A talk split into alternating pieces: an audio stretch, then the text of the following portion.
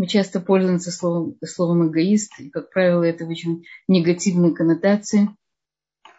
Ты такой эгоист, ты все делаешь для себя. Да? То есть мы часто говорим в отношении между другими людьми, что если мы кем-то недовольны, да, и мы считаем, что он действительно не дает нам то, что мы хотим, мы называем его эгоистом. На самом деле, э, что такое эгоизм? Хорошо или плохо быть эгоистом? Знаете, я помню в детстве, моя мама иногда говорила, Вай, она так себя любит. И это была какая-то такая вот, ну, ну как же может так быть? Как может так себя любить? Почему-то считалось, что хорошо к себе относиться, любить себя, заботиться о себе, это, это эгоизм. На самом деле каждый из нас, он рождается один в этом мире, уходит один из этого мира – и он ближе всего самому себе. Это то, что в него вложил Всевышний. Он вложил в него инстинкт самосохранения, инстинкт выживания, для того, чтобы он сохранял себя, чтобы он любил себя, чтобы он знал свои потребности. Если не он, то кто? Да? То есть прежде всего человек по жизни, он, э, он рождается эгоистом. Мы говорим, что человек приходит в этот мир сжатым кулаком. Если видели, как ребенок рождается, у него кулак, кулак э, зажат, да, все мне, весь мир для меня. А когда он уходит из этого мира, у него открыта рука, да, мне ничего не нужно от этого мира. И это вся жизнь человека, да, от маленького эгоиста, от сжатого кулака до человека, которому, который уже все дал и все получил от этого мира, которому ничего не нужно. путь становления личности человека. С чего начинается человек? Человек начинается прежде всего с маленького-маленького эгоиста, которому необходимо это для того, чтобы он выжил, для того, чтобы он, э, чтобы он понял, что у него есть место в этом мире. Э, я занимаюсь э, графологией, я часто, когда прошу, чтобы рисовали рисунок, то если это ребенок, или человек, который ощущает себя недостаточно зрелым, как правило, может быть, какие-то другие причины, он берет лист в вертикулярно, э, вертикально, и, и там рисует в центре большого человека. Или не очень большого, но в центре и лист вертикальный. Если он немножко уже подрастает, и он уже видит людей рядом с собой, он берет лист э, горизонтально, да, я правильно понимаю, так, лист в, такой, в, таком, в таком положении, потому что там, кроме дерева, еще есть место для, для, кроме него, или его дерева, или его образа, есть еще место для кого-то другого. И так человек со временем начинает уже видеть, что кроме него есть еще кто-то. Но до этого он должен прежде всего, э, чтобы ему дали, он сам взял место для самого себя – он должен получить любовь, он должен получить признание, он должен, чтобы его э, слышали его близкие, чтобы они поняли его потребности, чтобы они дали ему все, что необходимо. Такая что если ребенок плачет и к нему не подходит, то он, э, он знает, что никто его не слышит, да, никто не слышит, что ему больно, что он голоден, что ему нужны какие-то естественные потребности удовлетворить, что ему что-то нужно. Известно, что э, дети у глухонемых родителей не плачут, потому что они понимают, что их никто не услышит. Поэтому ребенку, прежде всего, из него ему нужно дать место этому, этому эгоизму, этому детскому эгоизму. Это, это норма. Прежде всего, мы тебя любим, ты есть, мы тебя принимаем абсолютно безусловной любовью, не потому что ты помог маме, и потому что ты принес хорошие оценки, или потому что воспитательница тебя похвалила, что ты такой очень послушный мальчик, потому что ты есть, потому что ты наш любимый ребенок, потому что мы, мы твои родители. Мы тебя любим только потому, что ты, ты есть в этом мире. Спасибо тебе, что ты пришел к нам в наш дом, что ты с нами.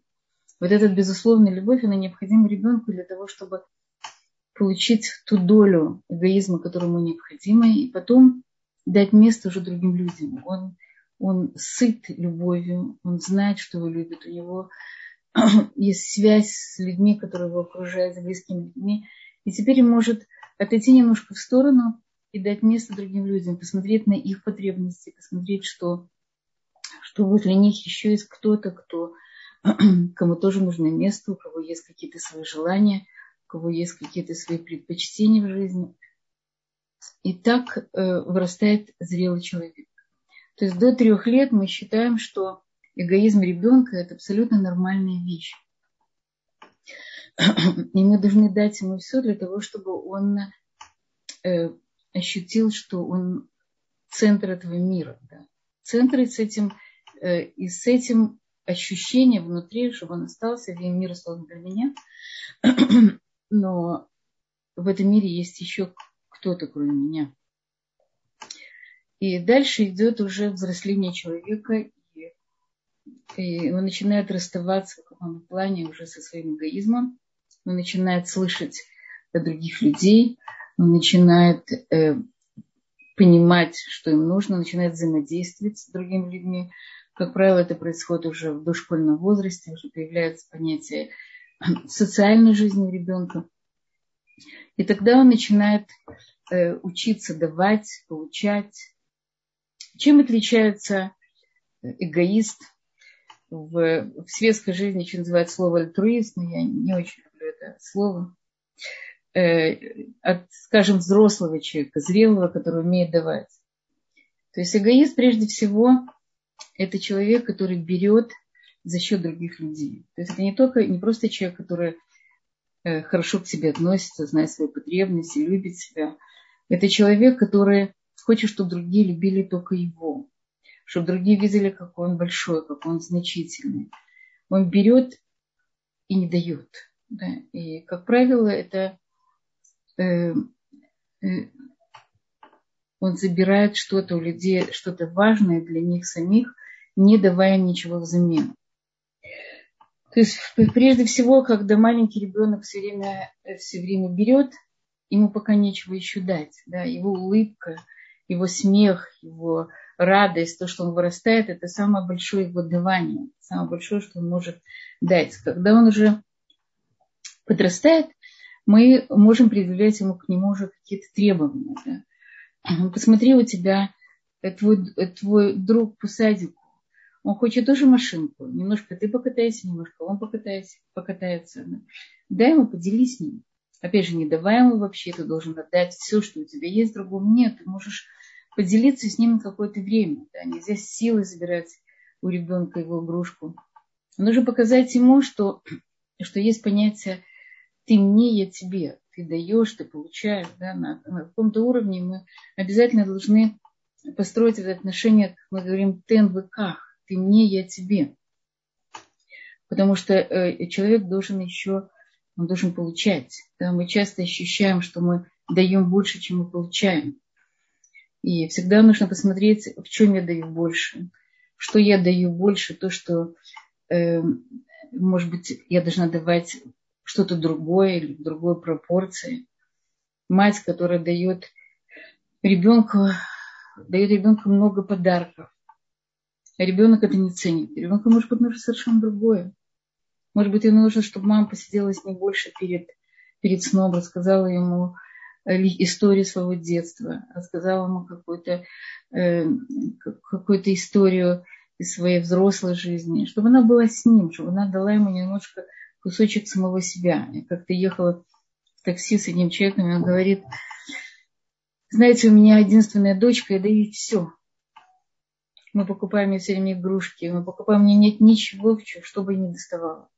И все время мало, и мало, и мало, она неблагодарная, и она капризничает, и у нас нет никакого контакта с ним.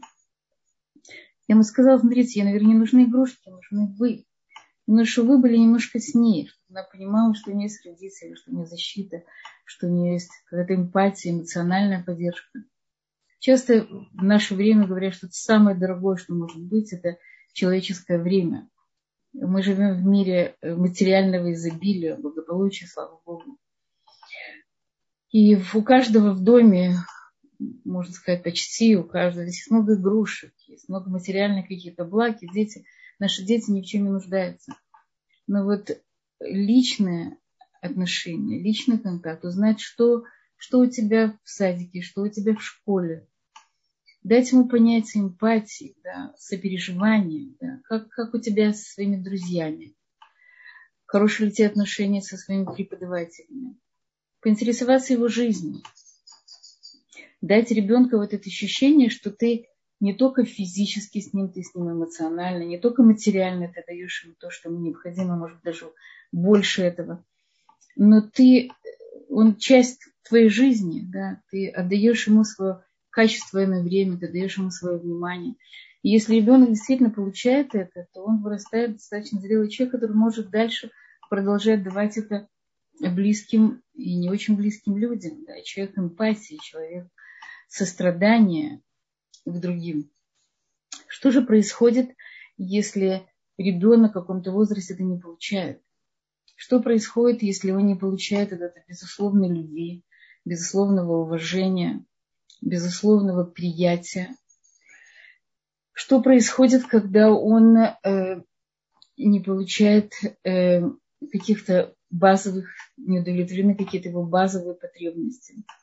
когда он не, не стал вот этим вот до трех лет или до какого-то двух с половиной, трех лет этим э, маленьким королем, возле которого крутится земля. А потом этот король уже сытый, довольный тем, что он получил, он уже начинает давать другим. Он получил уже столько, что у него есть что дать. Что происходит, если этого не было? Ну, прежде всего, такой такой ребенок, он понимает, что ему некому заботиться о себе, кроме него самого. И он обрастает такой вот скорлупой, такой толстой кожей. Если не я, то кто? Да, и я должен все время быть занят собой. Если я отпущу какое-то внимание, то меня могут задеть, меня могут унизить, мне могут не дать то, что мне так необходимо. Я должен себе дать максимально и как можно больше, конечно, от других людей должен получить много очень внимания, посмотреть, какое большое, посмотреть, какое значительное, какое важное, посмотреть, какой умный, талантливый. И, и, и тогда люди вокруг должны, должны ему давать то, что ему необходимо. Им нужно очень много. Это то, что называется, мы говорим, э, бочка без дна бор блитахтит, когда сколько бы ты ни даешь, это проваливается в никуда, потому что, э, потому что там нет вот этого, этого построенного я, да, нет э, личности, еще маленькой личности человека, который, который понимает, что он есть. А есть человек, у которого есть какие-то внешние вещи, эти внешние вещи они его не наполняют. Тогда ему все время, все время мало. Он требует очень много внимания. Если ему не дают, он кричит, он плачет, он устраивает истерики. Э, если он не получает то, что он ожидает от другого, он начинает манипулировать, начинает обманывать. И вырастает, в общем-то, большой эгоист, который, э, который все время требует, чтобы дали ему. Человек, который э, недополучил, и поэтому он пытается компенсировать свое в своей э, зрелой жизни. И такой человек, он даже не, он не понимает, что такое давать. У него продолжается вот этот процесс набирания, набирания всего того, что могут другие люди. Если они каким-то образом не хотят ему дать, он это забирает сам, он завоевывает сам. Что такое человек дающий? Человек дающий, прежде всего, это тот человек, который, кроме собственного «я», в его я входит еще много разных других я, много разных людей. Он не, не убирает самого себя для того, чтобы дать другому. Он включает большое количество, небольшое количество близких или не очень близких людей. Включает свое я. Часто говорим, что такое эго человека. Эго человека – это внешняя часть его личности. Да? Это какая-то внешняя часть, которой человек в течение жизни должен чуть-чуть ее отодвинуть и дать место уже своему настоящему я. Настоящее я человека, оно в душе самого человека, оно непосредственно связано с его внутренней сутью, с его предназначением. И настолько, насколько человек живет на уровне только своего эго, настолько он забывает, что есть его настоящее я, которое так нуждается в том, что его подпитывали, давали ему то, что необходимо. И по-настоящему э, внутреннее, настоящее я человека начинает э, работать и жить, когда человек начинает жить духовной жизнью, когда он понимает, что есть понятие души, понятие Бога, и начинает отодвигать немножко свою наружную личность, свое эго, которое, в общем-то, ему все еще необходимо. Но оно дает место уже каким-то настоящим внутренним потребностям. И человек, который, э, который дает, это человек, который э, не убирает себя ни в коем случае, а просто расширяет себя. У нас э, на Шабате были мои ученицы, которые сейчас, и были ученицы выпускницы уже со своими семьями, в какой-то большой шаббат, я пригласила э, новоприбывших репатриантов из Украины. Они первый раз видели шаббат. Я их знакомлю и говорю, вот это вот ученица, которая у нас сейчас учится в Медраше, это наши бывшие ученицы, это вот их семьи, это ученицы моего, ученики моего мужа. Я их знакомлю, они смотрят на меня и говорят, а как же, как, как они у вас, вот вы их принимаете, вы их кормите, вы с ними общаетесь, они же вам чужие. И для меня это такое было странное слово, я сказала, они не чужие. Это люди, в которых очень много вложено. Люди, от которых мы очень многое получили, да, люди, с которыми, с которыми, которые находятся внутри нашего, моего, моего мужа, людей, которые вокруг нашего «я». Да. Наше «я» по мере того, как мы даем другим людям, когда мы вкладываем в других людей, оно постепенно расширяется. И чем больше человек вкладывает в других людей, тем, тем больше и расширяется его я. Да, он становится больше, он становится больше, ему он ощущает масштабы своей личности по-другому. Люди, которые вокруг него, они ощущают, что он сам человек, который может дать, они могут участвовать в этом в этом давании. Они могут передавать это дальше, потому что они получили тоже какую-то свою меру. Человек, который не дает и не расширяет границы собственного я, он захватывает то, что ему дают у других людей. Он захватывает их внимание, он захватывает их территорию, желание. Да, он становится захватчиком, и за счет этого он расширяет границы собственного я.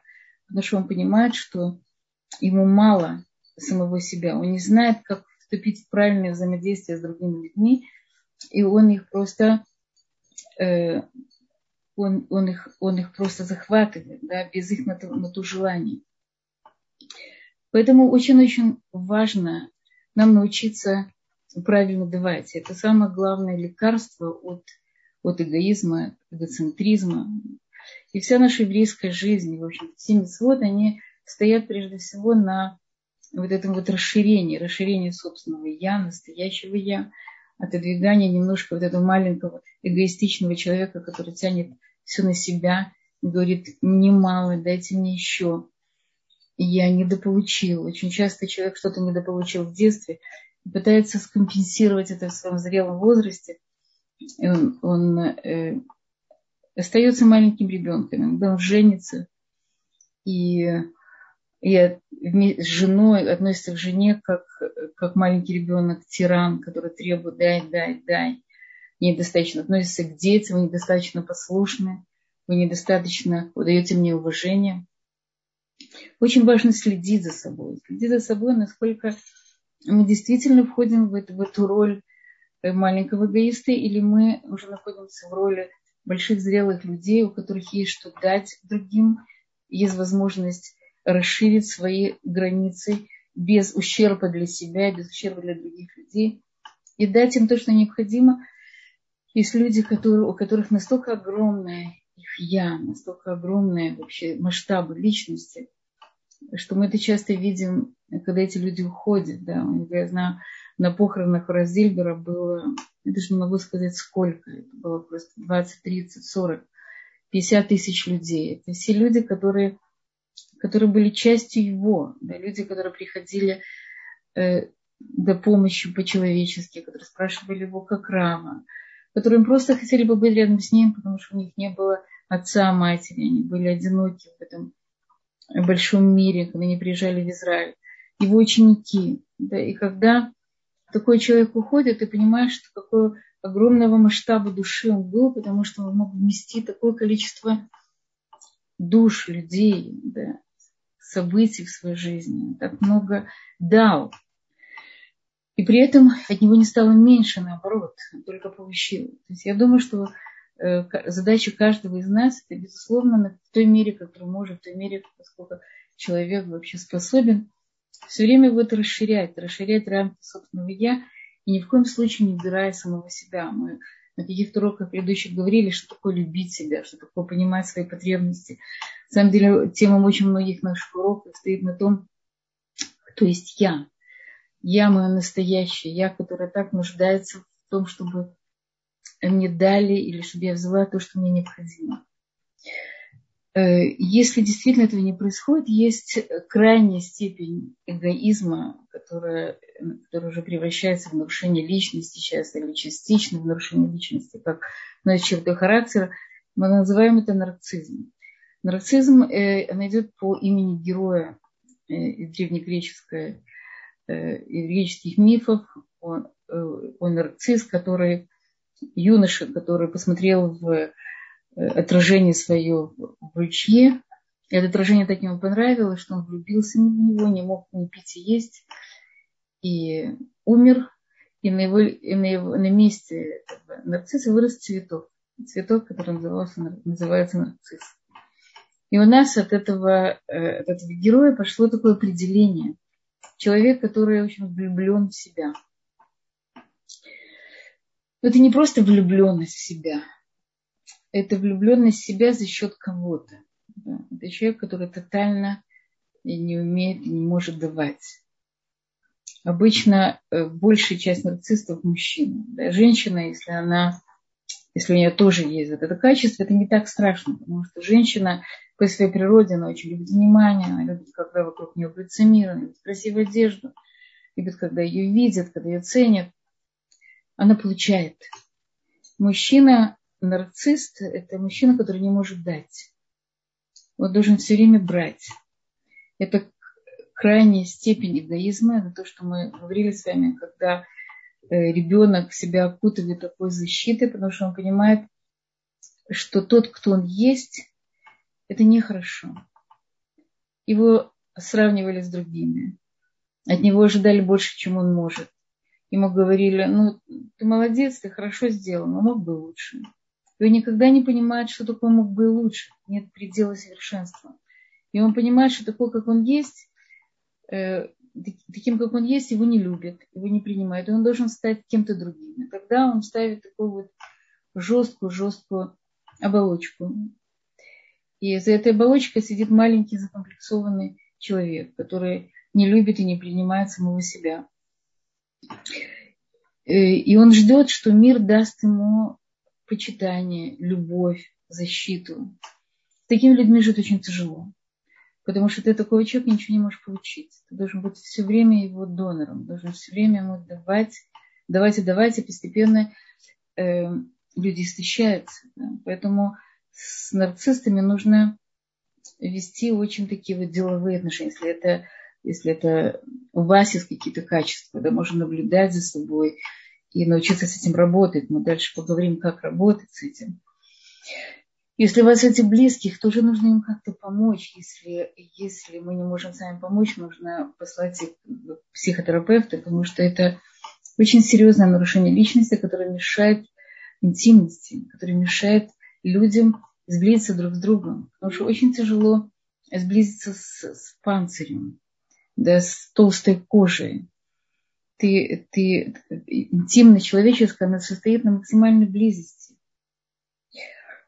И таким людям, таких людей, людям нужна обязательно психологическая помощь. Э, как можно, что можно сделать, чтобы прежде всего, чтобы наши дети не стали нарциссами или какими-то очень большими эгоистами? Что нужно делать, чтобы мы сами не вошли в какую-то из таких ролей? У нарцисста его очень классический признак, если его критикуют или немножко задевают его достоинство, у него очень сильный приступ гнева. Да, не просто гнева, а гнева его разрушающего. Мне, мне как-то позвонил один молодой человек по поводу духа, и я его попросила, чтобы он дал людей, которые могут рекомендовать. Было несколько минут молчания. После этого он начал на меня страшно кричать, кто я такая, что мне нужно доказательства. Неужели я не вижу, как он замечательный и хороший? А, и почему он, он снизошел до меня, что он мне позвонил, он снизошел до моих девочек, что он обратился что, э, с предложением самого себя. Он такой большой значительный. Как я могу еще просить какие-то рекомендации? Он где-то минут 15 просто на меня страшно кричал. Я тогда поняла, что я имею дело с классическим нарциссом. Человек, который не выдерживает никакого, э, даже не просто критики, а э, никто не может усомниться в его величии. Да? Он велик, он велик по своему определению. И если я это не понимаю, значит, со мной что-то не так. Значит, я вам просто завидую. Значит, я не, не в состоянии оценить, потому что я не такой человек такого высокого уровня, когда я могу оценить величину его, его грандиозности, да, как он большой, грандиозный. Вот эта грандиозность ему необходима для того, чтобы жить в этом мире, защищать себя и показать, показывать всем, что, что я есть. Да, есть люди, которые очень закомплексованы. Часто ты можешь, можете увидеть Э, человека маленького роста, который, который выходит из огромного-огромного джипа. Этот огромный джип – это компенсация его комплекса не всегда, но часто бывает комплекса неполноценности того, что он маленький и заметный. Вы должны видеть меня благодаря моему джипу. Вы должны видеть меня благодаря тому, что вот я показываю себя. Вы посмотрите, какой я, какой я огромный. Что э, Значит, какие прежде всего признаки э, нарцисста? Э, то, что я сказала, используют людей в своих интересах, манипулируют. Очень часто нарцисты люди очень харизматичные. Да. Мы часто идем на поводу у харизматичных людей. Нам кажется, что вот это так приятно, так здорово, харизма вокруг них много людей, они излучают такое вот обаяние, они к ним все тянутся. На самом деле, часто говорю, что есть здоровая харизма, когда человек дает. Человек дает это обаяние, это желание дать, это какой-то свет, который дает человеку. И наоборот, харизма, которая порабощает. Харизма, которая заставляет других людей поклоняться этому человеку, да, открыв рот, смотреть на его величие. И вот эта вот харизма, она очень опасная я часто учу девочек, посмотрите, э, они говорят очень часто, я хочу мужа, чтобы был харизматичным. Вы посмотрите, откуда идет эта харизма. Да, это человек, который хочет дать или он хочет взять. Потому что очень часто психопаты и психопатологические личности не бывают очень харизматичны. Поэтому очень много наивных там, людей становятся их жертвами. Э, нарцисты люди харизматичные, Э, они считают себя очень значимыми э, и при этом ничего не предпринимают того, чтобы ощутить значимость. Они хотят, чтобы мир им дал почтение, славу без того, что они что-то, что они что-то делают.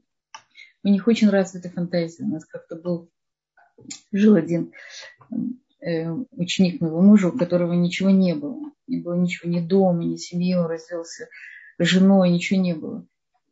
И он жил у нас какое-то время, вот я наблюдала за ним, как он ходит по комнате, и вдруг он останавливается и, и замирает. И я его спрашиваю, скажи мне, о чем ты думаешь? Он говорит, знаешь, вот я вижу, как я вхожу, как я э, стою возле, э, возле собственного завода. Я вышел из шикарного лимузина ко мне на, на встречу мне выходят мои сотрудники, работники, кто работает меня и хлопают мне. И вот эта картина, которой он живет, картина, которая не имеет отношения вообще никакой реальности. Это человек, у которого на данный момент ничего нет, и я не думаю, что он в силу своих способностей, возможностей, трудолюбия, каких может прийти к тому, о чем он мечтает. Его мечты не имеют никакого отношения к реальности. Это тоже очень Э, такой вот отличительный признак нарцисста. И часто эгоист или человек, который уходит, уходит в мечтах под реальности, и ожидает, что мир даст ему то, о чем он мечтает. Он требует, чтобы ему дали славу, чтобы ему дали почет, чтобы ему дали деньги. И делает все для того, чтобы это получить. Нуждается в постоянно восторженной оценке со стороны других людей. Неспособность к сочувствию. Это вот очень важная вещь, важная вещь, которая отличает нарциссов и очень таких вот э, серьезных эгоистов. Это неспособность принять и понять боль другого человека, дать ему эмпатию, почувствовать его.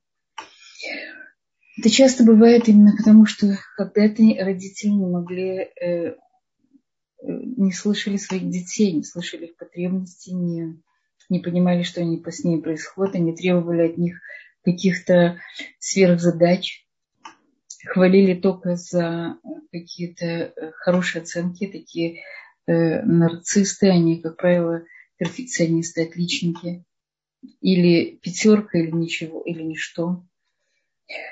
И если значит, меня ценят только потому, что я принес, я принес стабиль с хорошими оценками, я самый лучший на свете, меня все принимают, хвалят и любят. Если не принес такой табель, значит, я никто и ничто. И так ребенок э, воспринимает мир. То есть прежде всего, какое, какой выход, да, какое лечение. Что можно посоветовать родителям, чтобы не выросли у них дети эгоисты, нарцисты. И что сделать для того, чтобы действительно они выросли полноценными людьми, которые дают, берут, которые э, расширяют рамки собственного я личности, становятся зрелыми, полноценными людьми, с которыми можно строить э, правильные межличностные отношения в семье, в дружбе, на работе. То есть прежде всего э, дать ребенку то, что ему необходимо. Да? Не делать из него кумира, не, не делать из него, не, не, не перехваливать ни в коем случае. Ребенка э, говорить о том, о себе больше, чем прямые э, оценки. Например, я горжусь тем, что ты такой хороший ученик. Или я очень опечалена поведением твоим своими друзьями. Я вижу, как ты к ним там, жестоко отнесся в какой-то ситуации. Говорить с позиции себя, не приучать ребенка, что он должен получить, постоянно получать оценки. Потому что э, это ставит его в зависимость от оценки окружающего. Это очень важная вещь, которая э, характеризует эгоиста, это, это его зависимость от мнения окружающих. Да, у него как будто бы нет Э, если мы говорим сейчас о, о нарциссе, у нарцисса нет как будто его собственной личности. Его личность зависит целиком от того, э, какую оценку он получает от окружения. Если он получает оценку хорошую, значит, он на высоте. Он, он большой, значительный, он любит себя, и все должны любить его. Если нет, он маленький человек, которого вообще не слышно, не видно. И эта зависимость, она она, во-первых, лишает развития его личности, потому что он, его как бы не, нечего развивать. Если это вот внешнее эго, которое может быть как раздутый мыльный пузырь, и за ним сидит очень, очень несчастный человек. Поэтому ребенку прежде всего дать вот это ощущение, что ты любимый, значим без оценок. И мы говорили, что дать качественное время, интересоваться, что, как прошел его день, это очень важная вещь, да, какие-то мелочи дня. Особенно мальчиков очень, очень тяжело спрашивать. Обычно э, я когда-то, когда дети были маленькие, мне говорили, надо рассказывать для того, чтобы ребенок рассказывал о себе, нужно рассказать ему, чтобы он рассказал о себе, нужно, чтобы мать рассказала ему, что прошло у нее в жизни. Я помню, я словила своего ребенка, и начала ему рассказывать, кого я встретила. Я встретила подружку такую, и была там, и видела это. И я поняла, что ему это совершенно неинтересно. И он не стал рассказывать мне, как прошел его день. И, наверное, есть какие-то еще приемы. Это не просто рассказать, что было у тебя, а войти немножко в его жизнь, да, как, как, что, как у друга твоего, как его семья, как его сестра, которая поломала там руку, что было с ней, да, как будто бы войти в, в мелочь его его переживаний, его жизни, как твои отношения с Рэбе, да, нравится ли тебе предмет, что тебе нравится, не нравится. То дать, дать ребенку внимание по мелочам. Часто дети говорят, все в порядке, ничего не произошло, особенно мальчик, они не любят подробности. Но можно постараться войти с ним, особенно очень важное время. Часто говорю, что важное время, когда открыто подсознание, когда больше всего ребенок воспринимает информацию – Э, это когда он встает и когда ложится спать. Вот это время, которое очень важно, чтобы быть с ребенком. Дать ему ощущение, что он не, что он не один, что, его, что рядом с ним его, его близкие люди. И тогда ему не придется строить вот эту вот защиту, потому что он защищен изнутри. Ему не нужно строить защиту внешнюю. Эм, значит, эм,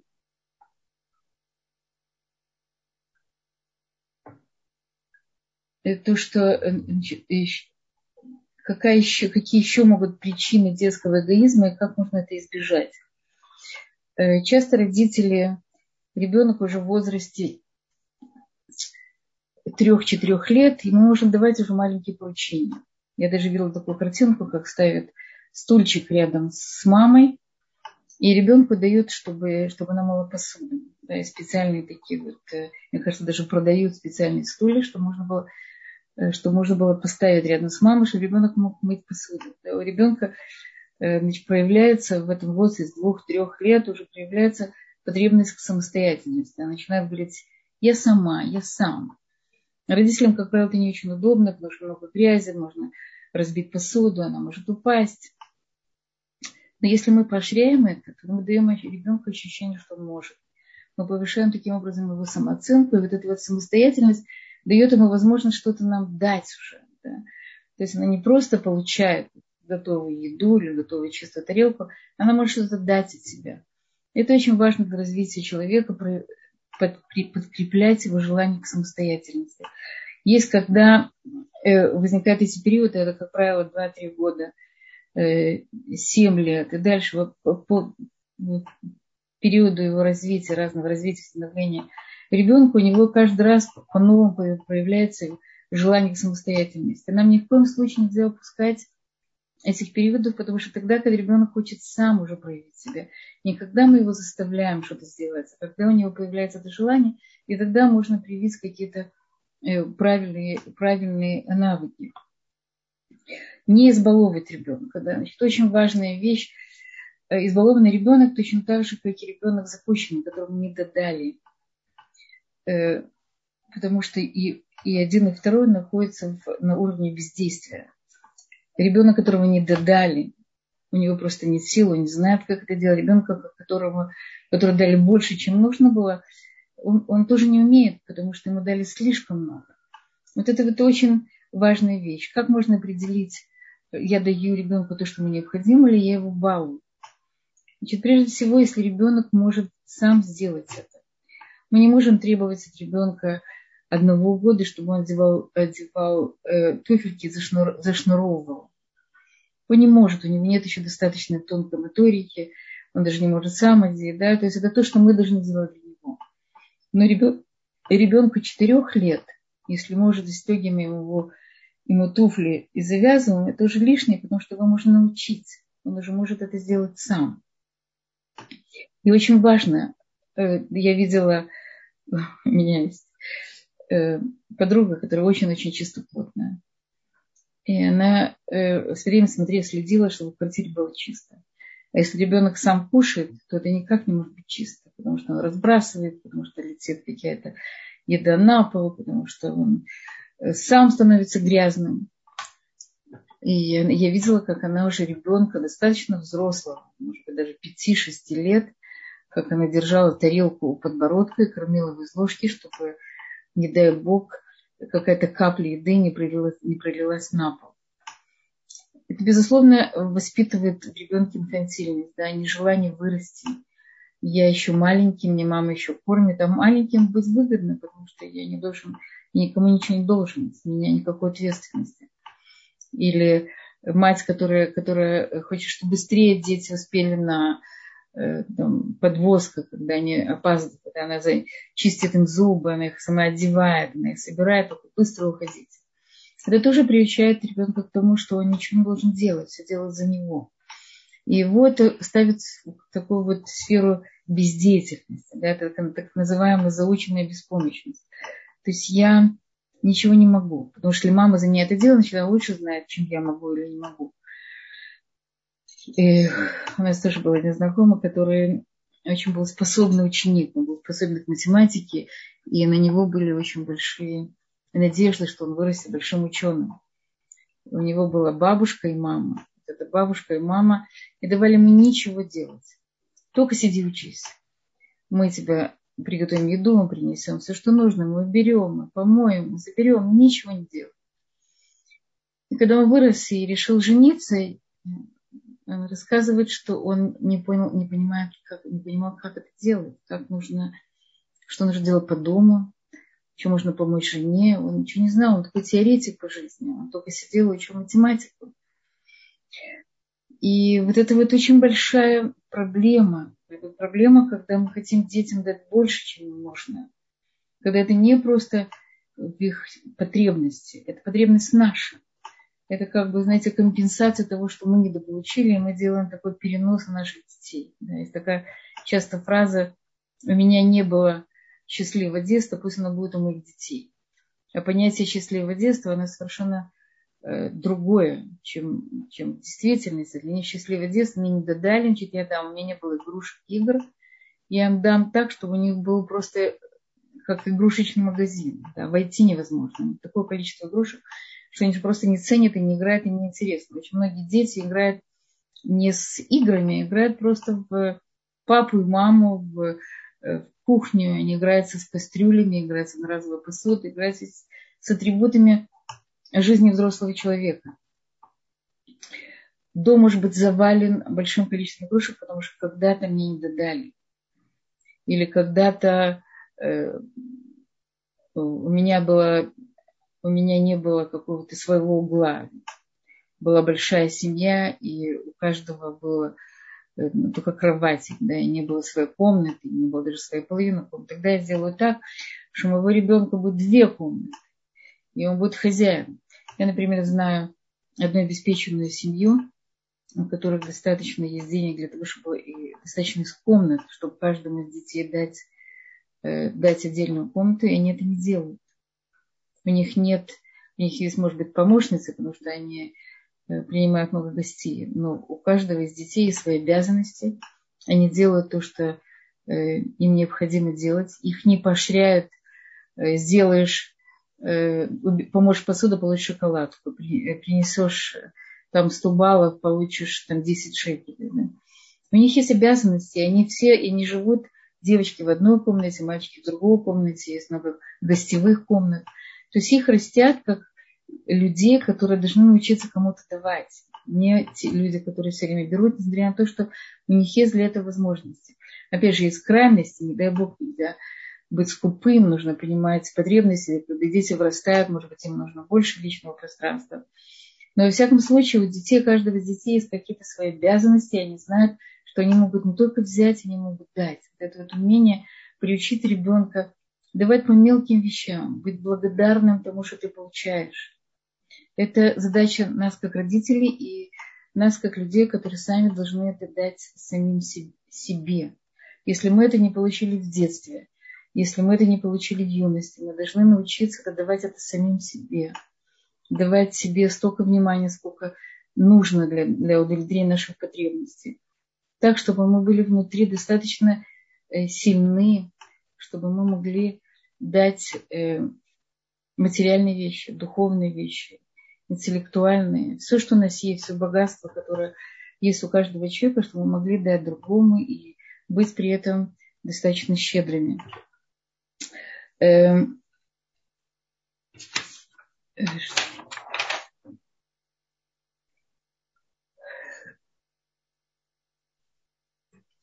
э, что, чтобы я если у вас есть вопросы, пожалуйста. Э, интересно, Раф Шимон Шкоп э, говорил, что э, у, у, у маленького человека его «я» это он сам. Потом он начинает видеть свою семью, друзей. И так он растет по мере своего расширения, пока он доходит до автора их камоха. И что понятие э, нечистоты – это когда человек берет для себя без пользы для других. Что Всевышний, он, он кадошин свят, ему ничего не нужно. Но человек должен брать что-то для себя, но чтобы была хоть какая-то польза для другого. Равдеслер говорит, что то, что человек дает другому, у него не становится меньше, наоборот, он расширяет и увеличивает самого себя, то, что мы говорили. Эм, поэтому я как бы желаю, чтобы каждый из нас действительно соединился со своим настоящим «я», дал место своему эго, которое тоже необходимо в нашей жизни, в той мере, в которой нужно для взрослого самостоятельного человека.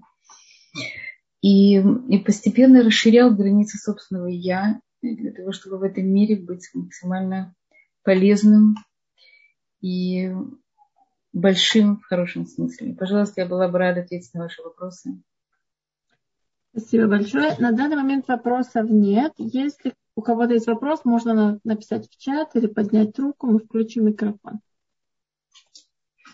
Эм.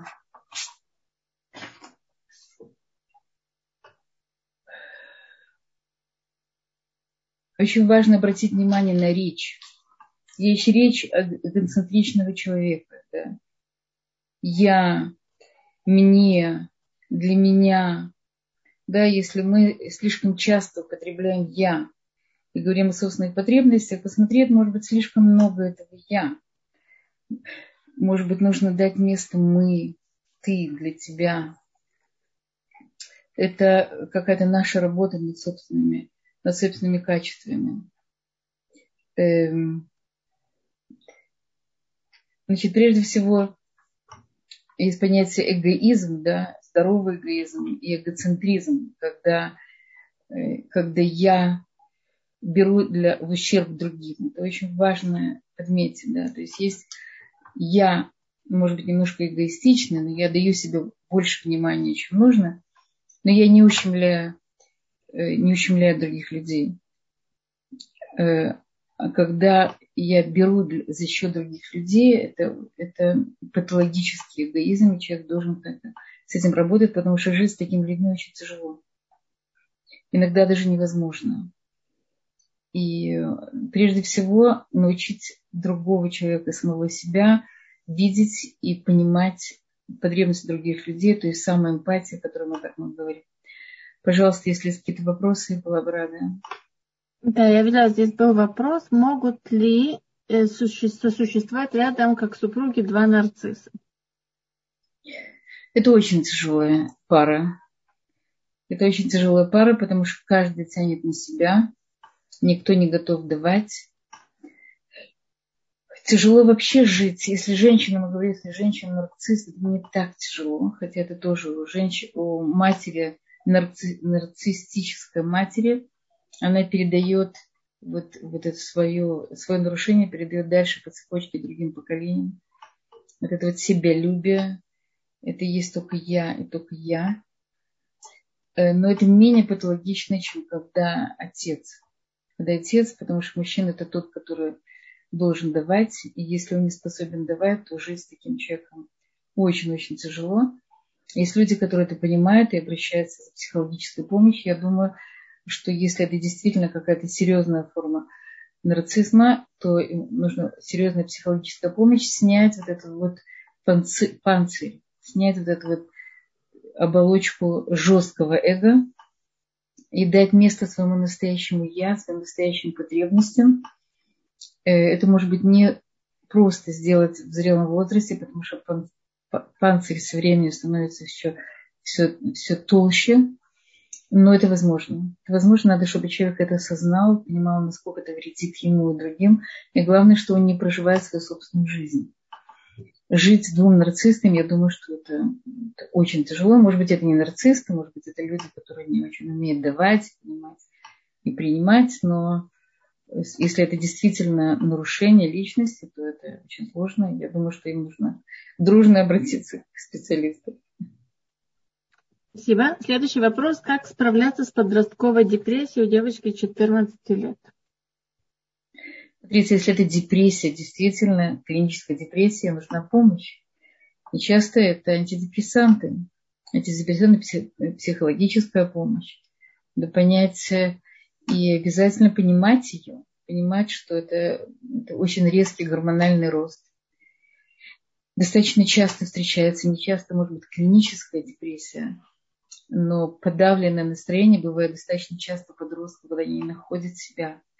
Они уже взрослые, они что-то понимают, и тело их говорит им что-то другое.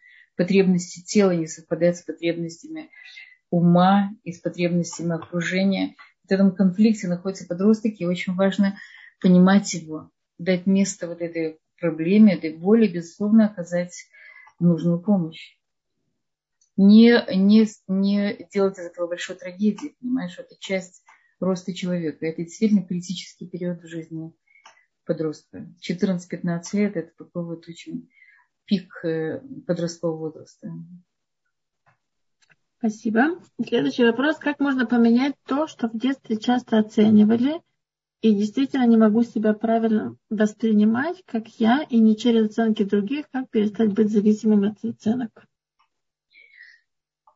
Это вопрос собственной самооценки, да, кто есть я, самопознание. Узнать больше самой себя, наблюдать за самой собой, да, почему я реагирую на какие-то вещи таким образом, что я люблю, что я не люблю, кто мои друзья, спрашивать у людей, которые близки вам, Э, что они говорят о вас. Заниматься изучением самой себя. Потому что если вы привыкли ориентироваться на мнение окружающих, они действительно могли ли подпитывать или не подпитывать какую-то внешнюю часть вашей личности, а изнутри вы так себя не узнали, но как бы все впереди. Есть люди, которые начинают это в достаточно зрелом возрасте, и они э, какой-то кратчайший срок может, могут больше узнать о самих себе. Очень важно начать этот путь. Если он не начался в детстве, начать его сейчас, когда вы более осознанные. И сравнивать себя, мы говорим, что человек должен сравнивать себя только с самим собой. Какой я был вчера, позавчера и какой я сейчас. С собственными провалами, собственными достижениями. Не, не сравнивать себя с другими людьми. У каждого есть свои способности, свои задатки, свои задачи в жизни – Поэтому мы никак не можем сравнивать себя с кем-то. Обычно люди, которые сравнивают, они всегда завидуют. Им кажется, что вот там очень хорошо, вот он очень успешный, и вот она самая красивая. И неплохо понимать, что у каждого из нас есть какой-то свой, э, свой несайон, да, свой, своя непростая какая-то работа, которую каждый из нас делает. И поэтому посмотреть на себя, что я могу, да, мои сильные стороны, моя уникальность, что я могу такое, что не могут другие. Опять же, не для того, чтобы это было предметом себелюбия или раздувания себя, а для того, чтобы узнать саму себя. Что есть в каждом из нас есть что-то совершенно необыкновенное, уникальное, что нету другого. Если я это узнаю, тогда мне не нужно мнение других. Я буду чувствовать себя хорошо самой собой. Спасибо. Если еще у кого-то есть вопросы, вы можете задать. У нас еще есть несколько минут до окончания урока. Работа над самооценкой, работа над э, самопознанием – это работа всей жизни человека. Всю жизнь наш Всевышний сталкивается с разными ситуациями для того, чтобы мы больше поняли и проявили себя, да, проявили свой потенциал, проявили свою уникальность. И это вся жизнь человека. Он должен быть только очень внимательным и ни в коем случае не наблюдать, э, что же скажут обо мне другие, хотя мы, безусловно, не должны пренебрегать мнениями других людей, мы должны научиться жить в обществе, мы не должны быть в зависимости. Мы не должны э, от хорошего взгляда возрождаться, от, от негативного какой-то критики умирать.